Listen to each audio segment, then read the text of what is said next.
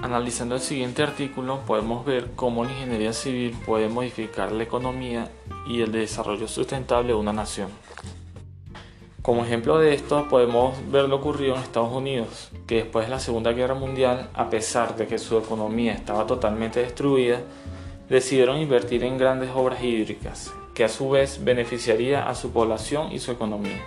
Pero como todo, existen desventajas. Una de estas desventajas fue la evaporación de ríos, las inundaciones y la contaminación del sector agrícola. Nosotros como ingenieros estudiamos la situación y tomamos la decisión más prioritaria, es decir, buscaremos la solución más viable para cumplir con la sociedad y el medio ambiente.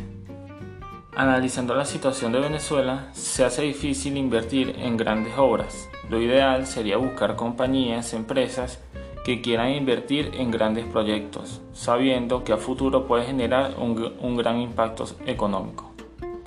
Como ejemplo tenemos los proyectos hídricos, que no han podido ser culminados. Pero ¿qué pasaría si se retomaran estos proyectos? Como primera opción podríamos mejorar la distribución del agua ya que gran parte del país se escasea o no llega el agua con frecuencia.